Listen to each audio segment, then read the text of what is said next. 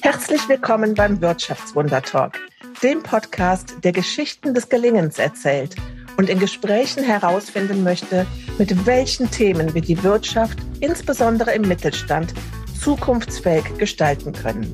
Ich bin Birgit Eschbach, die Gastgeberin des Podcasts und für dich auf der Suche nach dem Wirtschaftswunder 2.0. Grüß dich, Raphael. Ich bin sehr glücklich und dankbar, dass du dir heute Zeit nimmst für den Wirtschaftswunder-Talk. Birgit, mache ich sehr gerne. Wir möchten mit dir darüber sprechen, was du machst, was deine Arbeit ist. Wir möchten mit dir aber auch darüber sprechen, was du für das Wirtschaftswunder tun kannst und was dein Appell ist, was wir machen müssen. Also auf geht's, Raphael. Du bist Trendscout bei Vitra. Ich bin total happy, ich sitze auf eurem Rookie. Ähm, du bist Trendscout bei Vitra für die Zukunft der Arbeit, aber auch für die Zukunft des Lebens und des Lernens.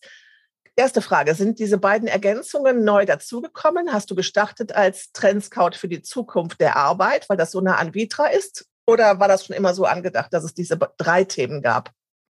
Ich bin sogar ganz anders an Start. Also ich muss nochmal kurz zurück und dann komme ich auf deine Frage. Als ich dann gehört habe, Wirtschaftswunder, dann, ich bin ja einer, der sofort äh, assoziiert und ähm, bin ja auch so ein bisschen Geschichtsromantiker, der sich mal gern auf den dritten Programm in Deutschland oder auf Dreisat oder am ZDF eine Doku anschaut über das Wirtschaftswunder in Deutschland und über diese doch sehr heitere Zeit. Es ist ja verrückt, wenn man bedenkt, wie kurz das nach dem Krieg war. Und äh, meine Mutter ist mit 17 Jahren aus Spanien nach Deutschland gekommen. Quasi, sie war eine dieser Gastarbeiter oder Gastarbeiterin, richtig formuliert, Genau wie so viele, die dann damals nach Deutschland kamen. Und, ähm, und bin ja vor den Toren der Stadt Köln groß geworden. Ähm, das Ruhrgebiet ist dann auch nicht so weit entfernt. Und äh, dann hat man natürlich zu dieser Begrifflichkeit eine ganz andere Beziehung nochmal. So, und jetzt natürlich, oh mein Gott, viele, viele Jahre später, in der Situation, in der wir gerade stecken, mag ja keiner darüber nach, also will ja gar keiner darüber nachdenken, was das jetzt eigentlich bedeutet, weil wir eine ganz andere Situation haben. Nichtsdestotrotz haben wir bestimmt viel Zeit, jetzt darüber zu reden. Und jetzt zu deiner eigentlichen Frage, äh, zu meiner Aufgabe. Mein, mein Start war anders, ein bisschen anders. Das war schon Trendscouting. Also es war so zu der Zeit vor äh, bald genau neun Jahren, wo ich angefangen habe, war die Welt der Wissensarbeit im Umbruch. Das war die Zeit, in der in den USA äh, die, die heutigen Riesen wie Google, äh, Facebook oder auch in Twitter äh, mächtig waren und jeden Tag die Gazetten befüllt haben. Ähm, das Silicon Valley war, ich sage mal, für fünf Prozent der deutschen Wirtschaft, für diese First Mover, ein beliebtes Reiseziel. Ähm, und Technologien entwickeln sich für diese Zeit rasant. Und, und so war uns klar, da draußen passiert etwas, wo wir uns dann auch die Frage stellen müssen, was bedeutet das eigentlich für uns, also für Vitra? Jetzt ist es so, dass das eigentlich schon immer Teil einer Vitra-DNA war. Es gibt das Buch Projekt Vitra, das hat der Rolf Hilbaum mal geschrieben, 2008.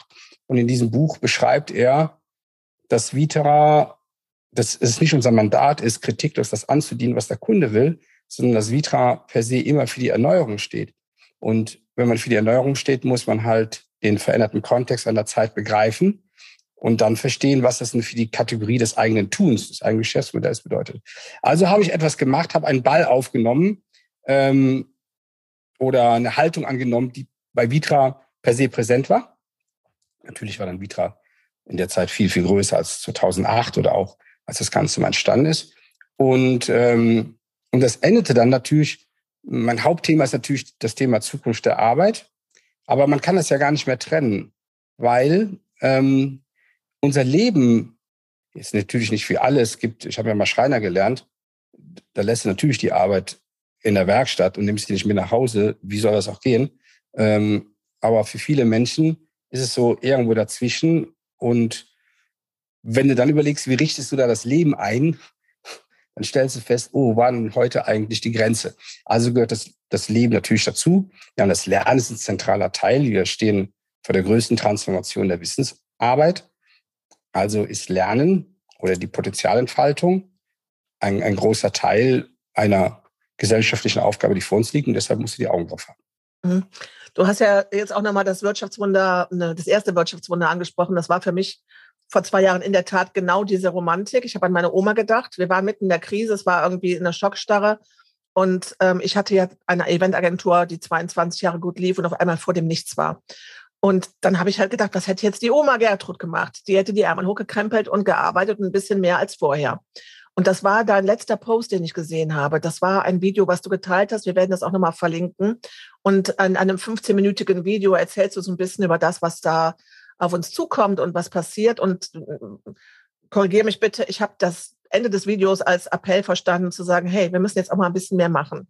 Dieses ein bisschen mehr machen, ein bisschen mehr anstrengen, ein bisschen, bisschen diese Schippe draufhauen, um nochmal bei dem Wirtschaftswunderbild und den Trümmerfrauen zu bleiben, äh, diese Schippe mehr anfassen, die hat für mich null damit zu tun, was wir gerade alle diskutieren.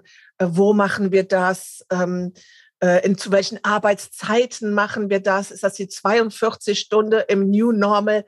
Das ist ja alles sowas von verkehrt. Wir müssen, glaube ich, gerade echt Gas, also blödes Wort Gas geben. Wir müssen, glaube ich, gerade ein bisschen mehr machen. Aber die Frage ist ja nicht wo und wie und wann.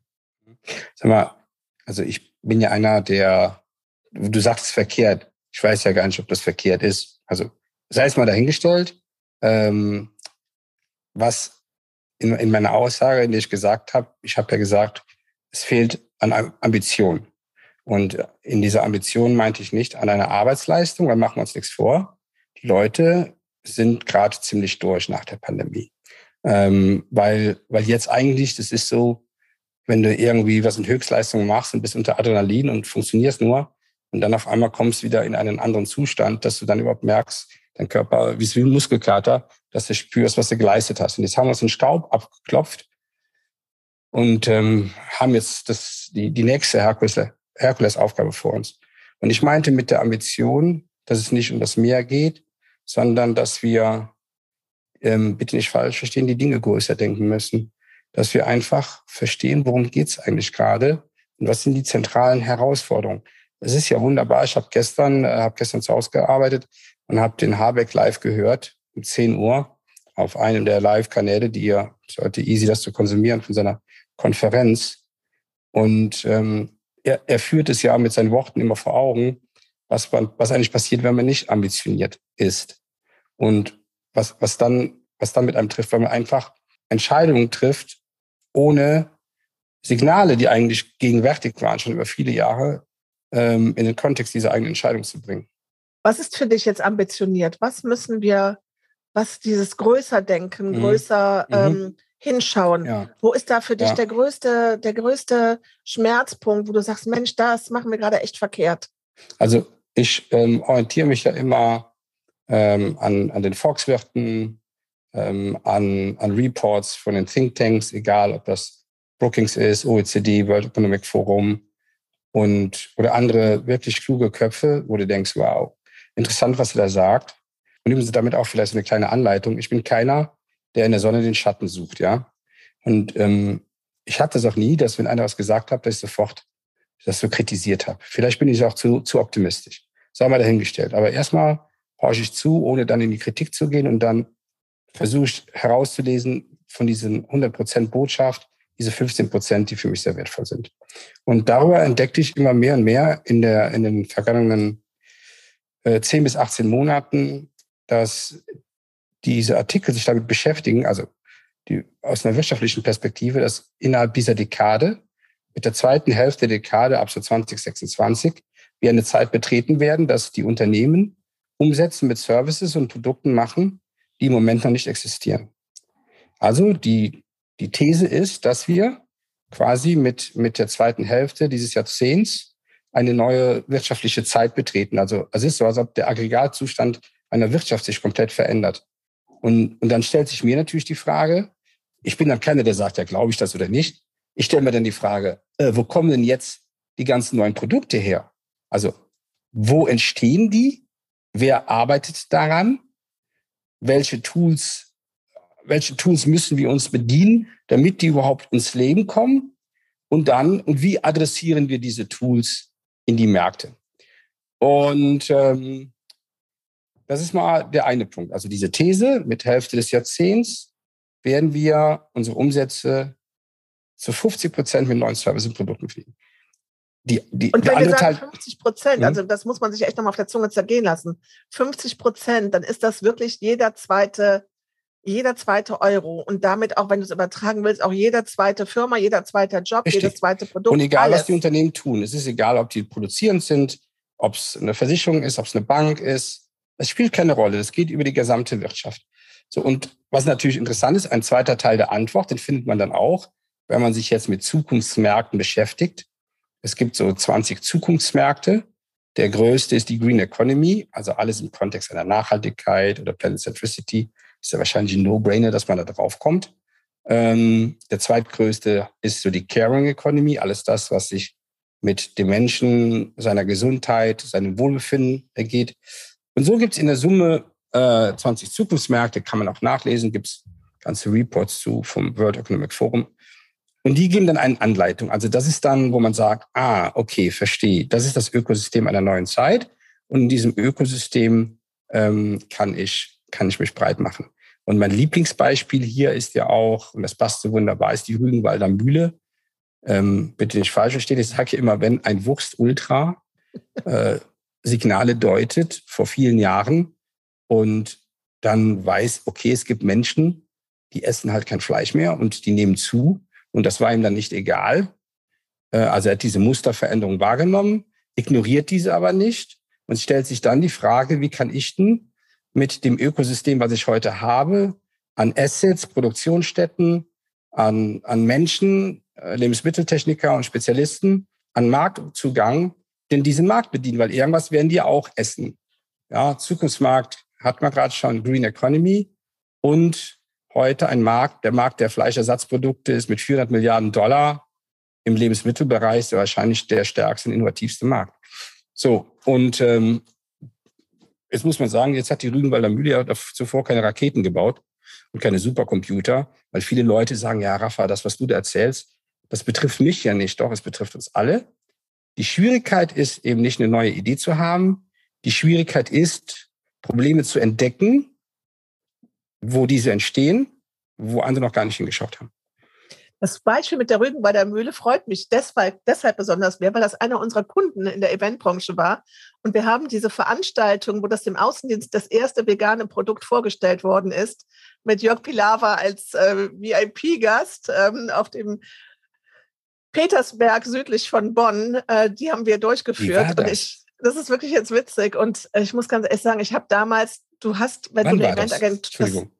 Boah, ich muss jetzt nachgucken, aber ich würde, ich, von meinem Bauchgefühl würde ich sagen, es ist zehn Jahre her. Aber ja, wahrscheinlich ist es wie beim iPhone nicht oder ist es äh, ich gucke aber, aber gerne nach. bestimmt sehr wahrscheinlich, ja. Ja, und das war, ähm, du merkst bei solchen Veranstaltungen einen Spirit, ja, und du merkst den sehr stark äh, von der Führung. Mich hat damals die Unternehmensführung sehr, sehr begeistert, weil ich da gemerkt habe, hey, das ist genau dieses, die haben diesen Blick da drauf und die sagen, wir machen das und du, du das ist Thema. Was haben denn ja, die Mitarbeiter Mitarbeiter gesagt? Sind die umgefallen oder?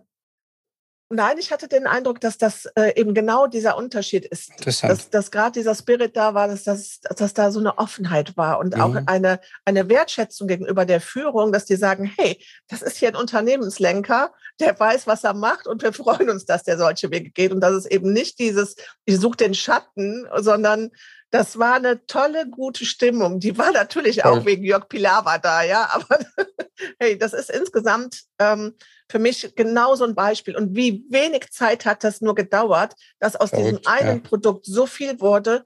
Und jetzt ist es, ist es der, die zentrale Aufgabe von Rügenwalder. Ne? Das sind die Produkte. Also, es ja. ist ein super Beispiel, ja. So, aber das war ja dann noch Teil der Antwort zu dem Thema ambitioniert sein. Ja. Ja, absolut richtig. So, jetzt, ähm, äh, Raphael, du, du, du hast gerade ja schon gesagt, World Economic Forum und du äh, bist als Trendscout natürlich, äh, ganz ehrlich, ich glaube, auch wenn du mit so einer tollen Marke Vitra im Rücken kommst, hast du ja auch die Chance, äh, mit vielen Menschen zu sprechen. Ja. Wie sieht das denn jetzt so konkret aus, wenn du sagst, Mensch, das würde ich jetzt mal, ich möchte mal gerne nach Davos oder ich möchte mal mit dem, äh, mit, mit Salesforce sprechen. Wie gehst du das an? Jetzt vielleicht nochmal auch das zu Vitra. Wir sind ja, auch wir sind ja ein Familienunternehmen in dritter Generation, heute gefühlt, äh, geführt von der Nora Fehlbaum. Ähm, eine der wenigen Frauen, die wirklich eine solche Position in Deutschland innehaben, ne? Ja, vielleicht liegt, Vielleicht liegt das daran. Nein, nein, wir sind, wir sind jetzt Schweizer Unternehmen. Nein, und wir haben übrigens, ich wurde ja zuletzt gefragt von Michael Trautmann in einem Podcast, dass ich dann darüber erzählen sollte, wie das denn bei uns ist. Also Anteil Frauen. Und da habe ich zu Michael gesagt, Michael, ich denke da gar nicht drüber nach. So, Fakt ist, bei uns ist mehr, also mit Sicherheit die Hälfte, das hält sich die Waage bei uns ähm, mit, äh, mit, mit den Kollegen, mit den Kolleginnen.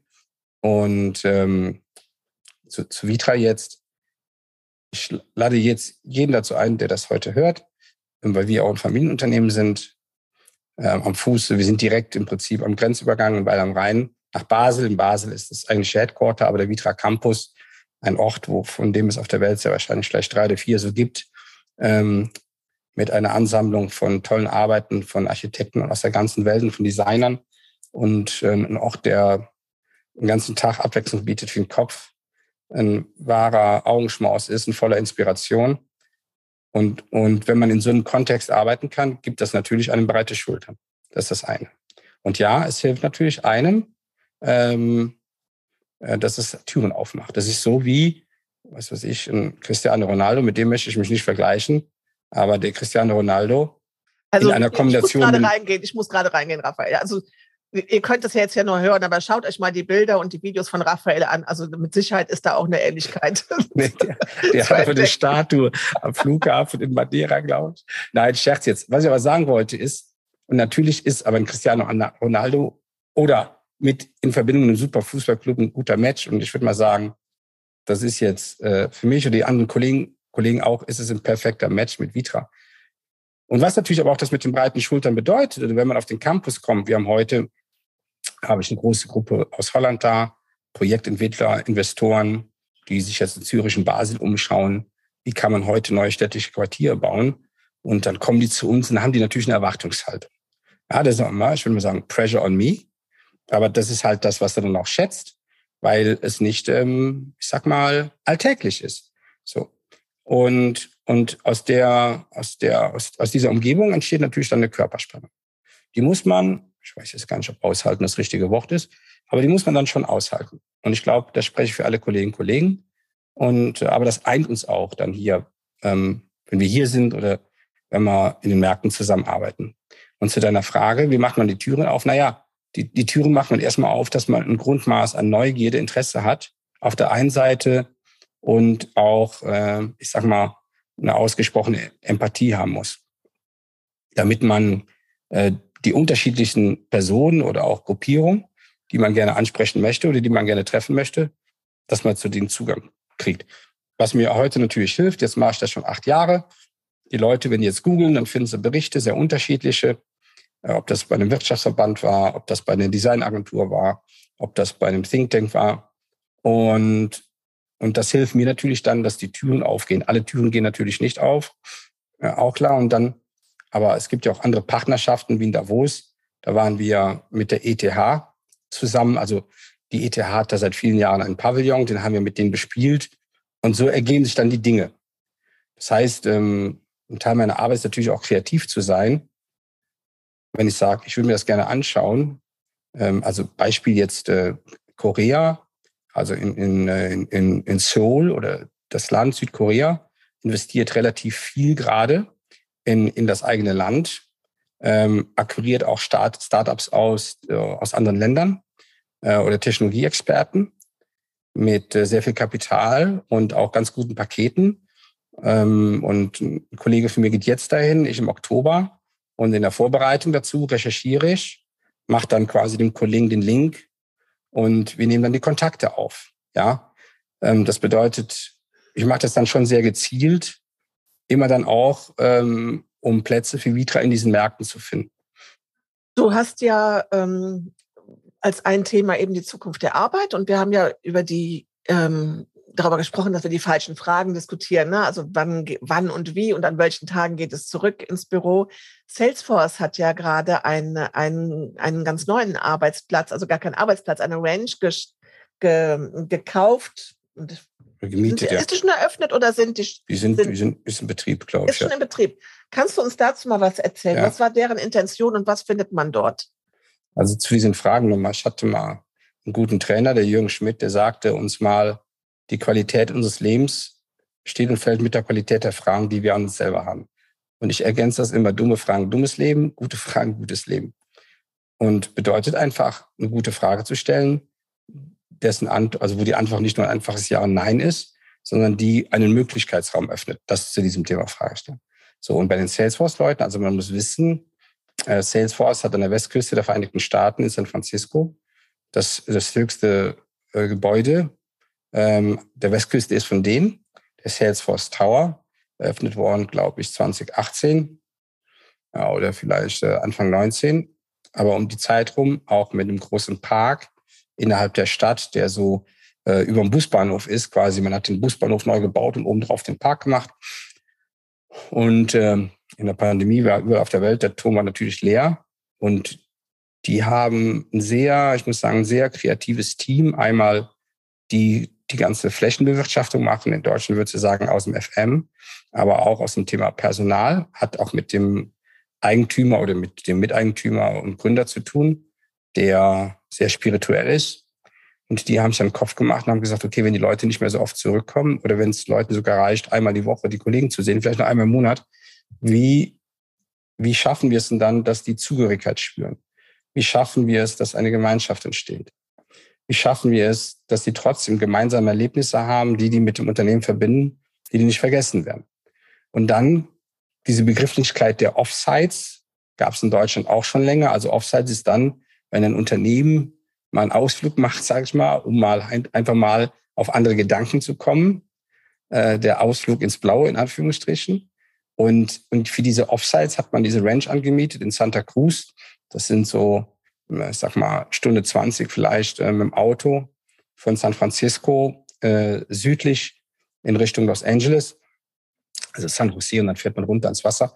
Und da haben die halt eine existierende Ranch angemietet oder ähm, ja, eine Ranch eigentlich, die aber schon eher zum Wohnen gebaut war. Und das ist der Ort für die neuen Offsites, wo Teams sich vielleicht acht oder neunmal im Jahr drei oder vier Tage treffen können und dann nicht eben arbeiten, sondern eher gemeinsame Rituale erleben. Oder die an, hört sich jetzt blöd an, wir Menschen sind ja konditioniert über Kulturtechniken und Rituale gehören ja dazu, wie ein gemeinsames Essen zum Beispiel.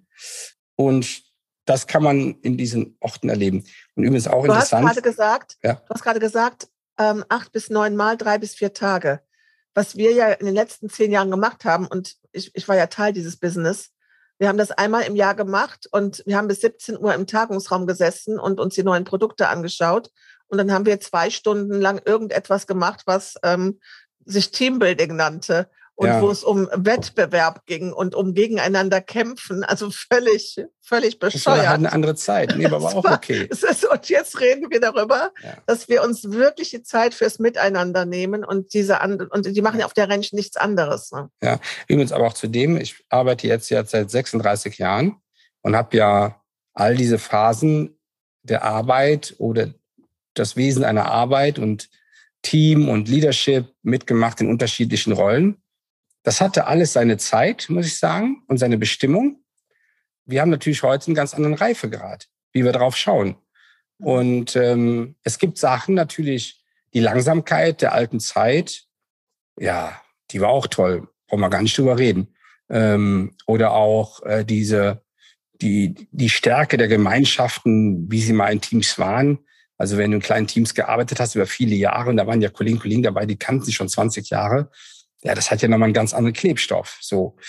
Ähm, aber ähm, es ist halt so, ähm, dass sich die Welt ändert und damit auch halt diese Umgebung. Aber in dem Kontext, was noch gut passt, ich habe vorhin mit Joachim Grip telefoniert. Das ist der, der Chef von Design Offices in Deutschland. Und ähm, ich sagte, ey Jochen, wo seid ihr? Ich krieg keinen von euch. Wir sind auf Vacation in Südtirol. Ich so, was? Ja, wir haben doch jetzt die ganze Woche Tirol, Südtirol gemacht mit dem ganzen Management-Team. Wir haben hier äh, eine Woche wunderbar, ich, mich, also der Hof oder da, wo die waren, den kriege ich jetzt nicht mehr zusammen. Und ja, und jetzt siehst du mal so ein Beispiel. Klar, es gibt es natürlich nicht in den USA, das gibt es bei uns auch. Und übrigens auch zum Thema Südtirol. Äh, man glaubt es ja kaum. Ich habe jüngst im Bayerischen Rundfunk oder also hier auf jeden Fall da bei mir daheim Radio gehört, wo das Land Südtirol quasi ähm, um uns wirbt, uns Wissensarbeiter, die sich mal eine Woche oder zwei oder drei oder vier zum Arbeiten raustun wollen und sagen, arbeitet doch bei uns, arbeiten, wo andere Ferien machen. So, naja, jetzt siehst du, wie schnell das geht. Ja, absolut. Dieses Thema Workation, das ist ja auch eins, womit wir uns beschäftigen. Ich sitze ja hier gerade auch in, in einer Workation, im Workation Haus. Schön, dass ich den Werbeblock immer einbringen kann. Wie bist du? Äh, ich bin in, in, im südlichen Ostfriesland. Ich habe hier letztes Jahr ein Haus gekauft und daraus ein Vacation-Haus gemacht. So. Und ähm, ja, also das ist traumhaft, weil ich natürlich das auch genieße, dass ich überall arbeiten kann und ähm, auch dann eben mit dem Fahrrad, Wie weit ist gerade das eben Wasser nach dann Groningen weg fahre. Wie weit ist das Wasser weg von dir? 20 Minuten. Mhm. Cool. Ja, super schön. Das ist die das Reiderland. Ganz kurzer Werbeblock. Das Reiderland ist, ist die Gegend in Deutschland, die am weitesten und am flachsten ist. Hier stört kein Baum, kein Berg. Du hast einen unglaublichen Weitblick und ich finde das, und es ist sehr einsam, weil es eine Insellage hat am Dollard. Ähm, und Deshalb ja, gibt es bei euch auch viele Bodenbrüter, weil es keine Bäume gibt. Exakt so, du, du kennst dich aus. Ja, als Hobby-Ornithologe. Echt? Ja, dann ist das hier deine Gegend. Also das ist wirklich deine Gegend, das kann ich dir sagen. Ich Jetzt, jetzt, und jetzt werden viele Leute sagen, ich wusste schon immer, dass der Gilgen einen Vogel hat. Okay. ähm, was ich sagen wollte, dieses Thema Workation, was ich erlebe, ähm, wenn du jetzt in, den, in, in, in, in meiner Heim, eigentlichen Heimatregion, dem Rheinland bist und du besuchst dort Unternehmen, die so eine klassische Aufteilung gewerbliche und kaufmännische Mitarbeiter haben. Und dann sagen die, na ja, komm, diese kaufmännischen Mitarbeiter, die rein theoretisch ist ja egal, wo die arbeiten, die könnten ja auch mal nach Südtirol gehen oder nach ähm, äh, hier ins Reiderland. Was ich da erlebe, ist oftmals so diese Angst der, der, der Firmenleitung, dass sie sagen, wenn ich das meinen kaufmännischen Mitarbeitern erlaube, Ja, habe ich ein ein Problem Fass mit den auf. Gewerblichen. Ne? Ja. Und das ist das, was das, was ja da oftmals so lähmt. Und das glaube ich auch der Grund, warum wir Diskussionen führen, zwei Tage Homeoffice oder zwei Tage Campus. Also wie gehen wir denn damit um? Was können wir denn da machen? Tja. Sag mal eins, ist ein, also das ist natürlich ein sehr schwieriger Punkt. Ne? Da gibt es auch nicht die eine Lösung für. Also das eine ist, ich habe ja mal ähm, ein langes Interview gegeben in Düren für den Industrieverband, äh, Düren jüdischen Euskirchen, wo ich dann sagte, als ich in der Schreinerei war und habe dann, ich glaube, wir haben um halb vier Feierabend, haben sieben angefangen irgendwie, dann hat sich meine Arbeit schlafen gelegt. Und ich hatte dann einfach Feierabend. Diese Türe, weiß ich noch heute, wie die klang, da ich die zugemacht habe. Und da hatte ich Feierabend. Ich habe, glaube ich, schon 20 Jahre kein Feierabend mehr. Nicht so richtig. Außer wenn so die Weihnachten, August, Ostern oder die Zeit mit diesen Brückentagen, dann ist es sehr viel ruhiger. Aber ansonsten habe ich nicht wirklich Feierabend. Kann aber ganz gut mit umgehen. Also das heißt, jeder Beruf hat so seine, also ich will sagen, es gibt diese zwei Seiten der Medaille. Ähm, das ist der eine Teil. Der andere Teil ist aber, was natürlich dazugehört, ist, sowas funktioniert nur, wenn es eine glaubhafte unternehmerische Fürsorge gibt durch die Unternehmensleitung für alle Akteure im Unternehmen, egal was die tun. Also wenn die in ihrem Tun und ihrer Rolle bestärkt werden, mit den Widrigkeiten, sage ich mal, die halt diese Aufgabe mit sich bringt. So, das ist das eine. Also wenn die unternehmerische Fürsorge gegeben ist, dann ist das mal eine ganz gute Grundvoraussetzung, dass man den nächsten Schritt gehen kann. Mhm. Weil das einer versteht. Ja, also nach dem Motto, ja, der muss ja, warum soll er sich jeden Tag ins Auto setzen? Der kann ja theoretisch von zu Hause arbeiten. So. Wenn wir jetzt aber sagen, so ein Vacation ist ein Incentive, dann ist ja die nächste Frage, wie sieht New Work eigentlich für einen in der Produktion aus? Oder für einen Taxifahrer? Oder für wen anders? Das war toll. Der Ri- Richard David Precht hat da am Montag zugesprochen bei der NWX in der Elfi ähm, von quasi von New Work SE. Aber auch, was äh, interessant war, der Gabor Steingart hat da letzte Woche drüber geschrieben in seinem Podcast. Und da ging es darum, um diesen Mangel an Arbeitskräften, den wir gerade haben. Und der Gabor Steingart, also versuch's mal so einigermaßen wiederzugeben, sagt, na ja, auch die Menschen haben für sich entdeckt, dass Leben eine andere Qualität haben kann, die jetzt am Flughafen gerade fehlen oder die eben Taxi gefahren sind oder auch ähm, im McDonald's, wo der eine vorne sitzt und die Bestellung aufnimmt, der andere hinten kassiert.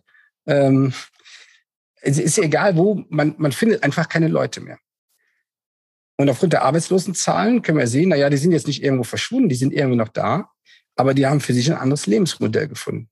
Ja, wollte ich gerade sagen, die haben ja auch, äh, muss man dazu ergänzen, die Zeit hat ja diese Umfrage gemacht, wo sind diese ganzen Jugendlichen? Stimmt. Letzte und da Woche, ist herausgekommen, dass es auch was mit Antriebsarmut zu tun hat. Wobei ja. meine Theorie ist auch ähm, aus meiner kleinen, äh, aus meinem kleinen Umfeld, dass es nicht nur Antriebsarmut ist, sondern wir haben einfach gesehen, wir kommen mit weniger aus und andere Sachen sind wichtiger. Und deswegen verzichte ich vielleicht auf einen Zweitjob, weil ich nicht mehr die Gucci-Tasche brauche, ja, weil es die Erlebnisse, das Zusammensein ist mir wichtiger als ähm, eben das noch mehr Geld verdienen. Ja, so und jetzt, also das, das bedeutet, es gibt das Sinnthema, ist für viele Menschen unabhängig vom Bildungsstand ein, ein gegenwärtiges Thema und jeder beantwortet das anders für sich, wohlgemerkt. Ne? Und das ist jetzt die nächste Herausforderung der Unternehmen. Wie gewinnst du für die unterschiedlichen Tätigkeiten neue Mitarbeiterinnen und Mitarbeiter? Und da, glaube ich, betreten wir jetzt eine, eine Zeit der Experimente, wo es eben nicht diese eine Lösung gibt. Und das muss jetzt jedes Unternehmen für sich irgendwie herausfinden. Ich glaube, in erster Linie ist das echtes Leadership und Management. In zweiter Linie ist es äh, dann in den HR-Abteilungen. Und das geht dann weit über diese Begrifflichkeit des Employer Branding hinaus.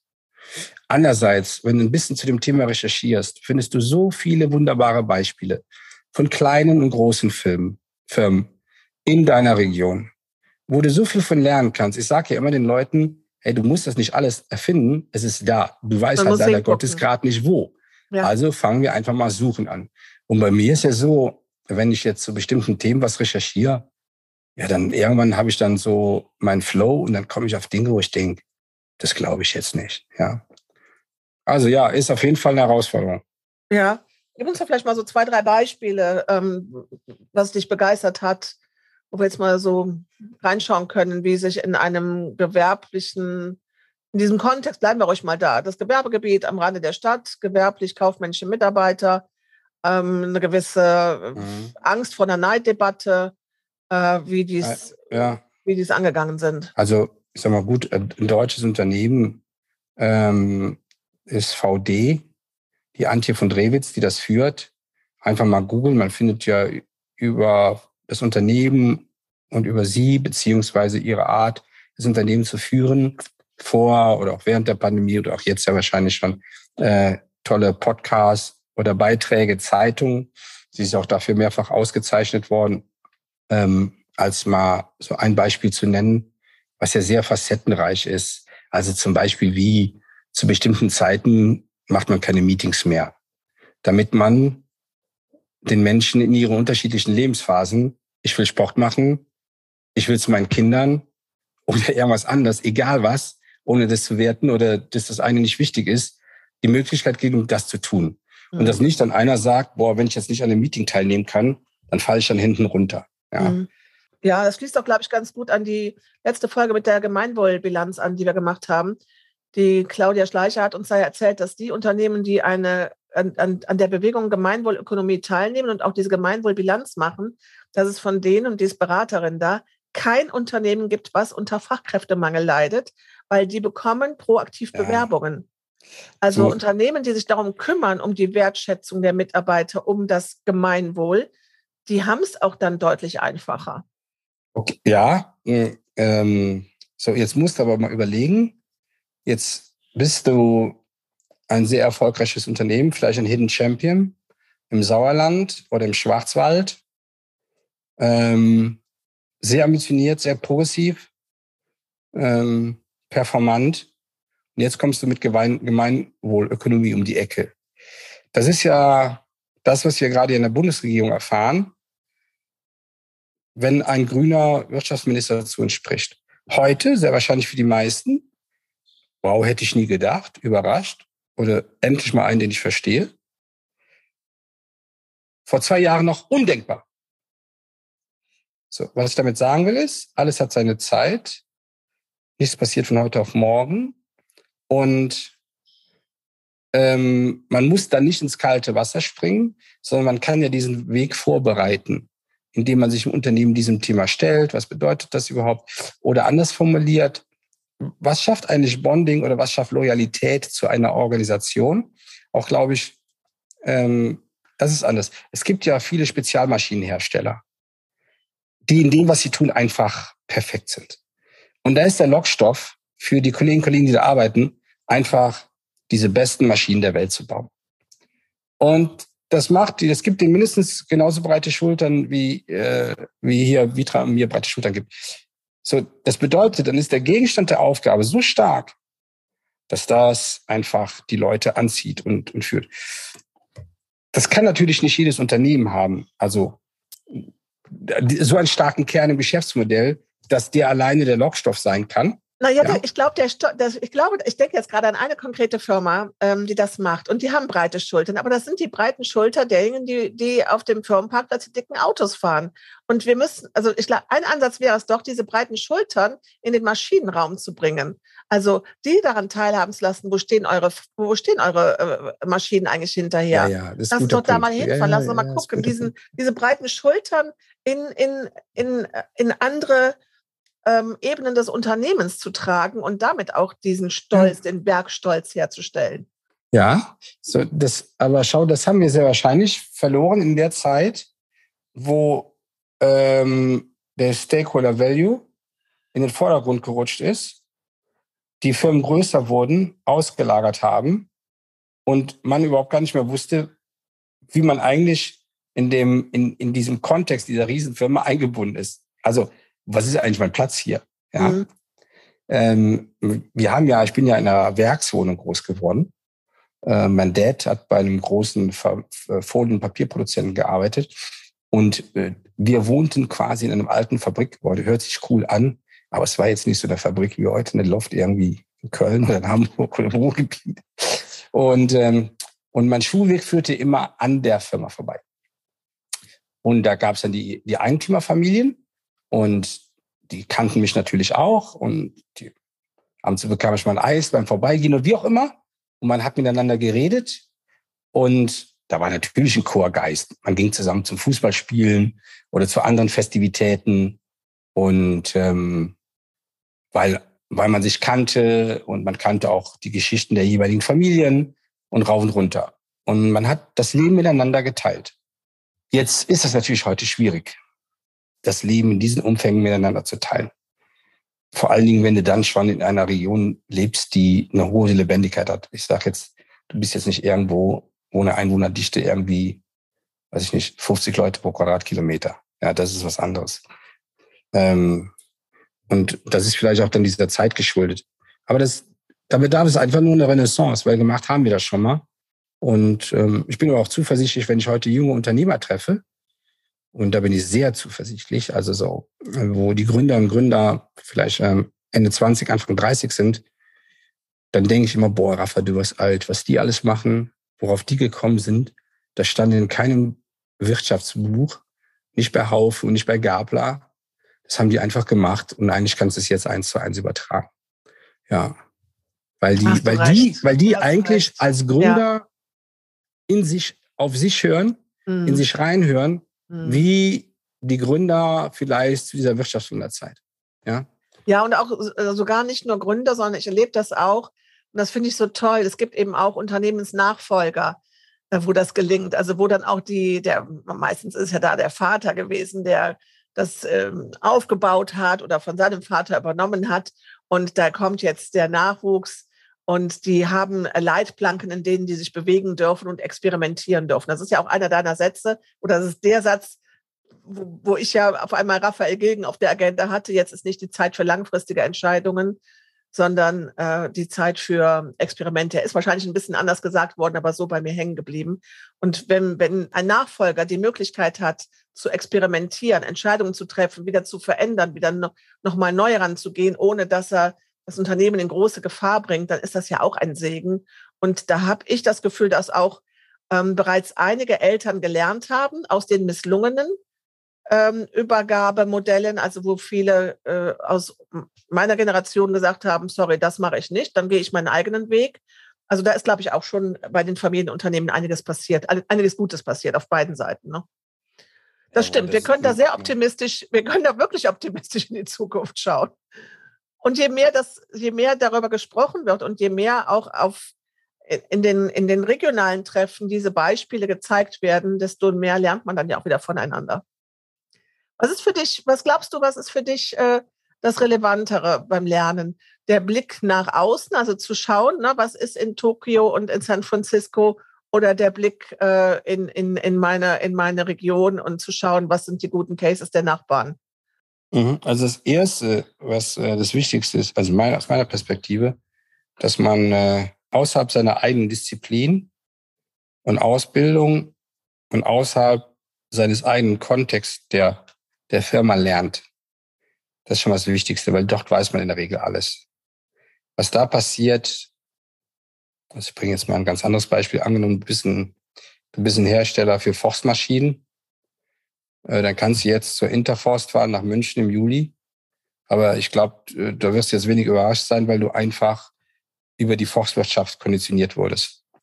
Und ähm, am meisten lernt man dann, wenn man die eigene Disziplin eigentlich verlässt und ähm, in so einer Art Cross-Innovation oder kontextübergreifend lernt. Sehr mhm. schwierig, weil das Erste, was dann Leute immer zu mir sagen, was, das, was hat das mit mir zu tun? Weil du brauchst dafür eine Art, ich sag mal, eine Art Grundabstrahierung. Ähm, aber die Formel ist gleich. Also ich sag mal, nimm mal ein Beispiel zum Kochen. Du bist jetzt ein Restaurant und, und angenommen, du willst jetzt der, ähm, du willst einfach in deiner Stadt unter den Top drei veganen Restaurants sein, dann ist das eine ganz andere Art, anderes Mindset. Aber am Ende ist der Prozess des Kochens in Anführungsstrichen ist der gleich. Mhm. Das heißt, die Mindset-Veränderung ist eigentlich die, die im Kopf ähm, die schwierig, uns die Schwierigkeiten bereitet. Oder wir haben vor zwölf Jahren zu Hause, ne, vor zehn Jahren uns komplett umgestellt auf erneuerbare Energien. Da ist die letzte Ölheizung dann, wir haben einen, ja, einen Hof, da wohnen mehrere Parteien und da ist dann die letzte Ölheizung, weiß gar nicht mehr, ja, ein Bauer hat die abgeholt, sehen jetzt noch davon, da habe ich sogar ein Bild davon, wie die hinten auf seinem, seiner Gal draufsteckte und dann ist er weggedüst. Ähm, da war es aber nicht damit getan, nur die Heizung auszutauschen, sondern dass ähm, das Umfeld von erneuerbaren Energien überhaupt zu verstehen. Und das fängt dann damit an, dass du einen ganz anderen Betrachtungshorizont brauchst. Also, dass du in einen langen Zeitraum denken musst, weil auch diese Investitionen, die du tätigst, ich will sagen, dafür kannst äh, du hättest ja ein schönes Auto von kaufen können, weil, weil, weil du dich dafür ganz anders gedanklich konditionieren musst. Also das ist das eine, das erste Mal deine eigene Disziplin zu verlassen. Das zweite ist, offen zu sein und Unwissenheit auszuhalten. Wir wollen immer eine Antwort haben auf alles. Wir kriegen aber nicht auf alles eine Antwort. Es wird sich uns nicht alles erschließen. Nicht sofort.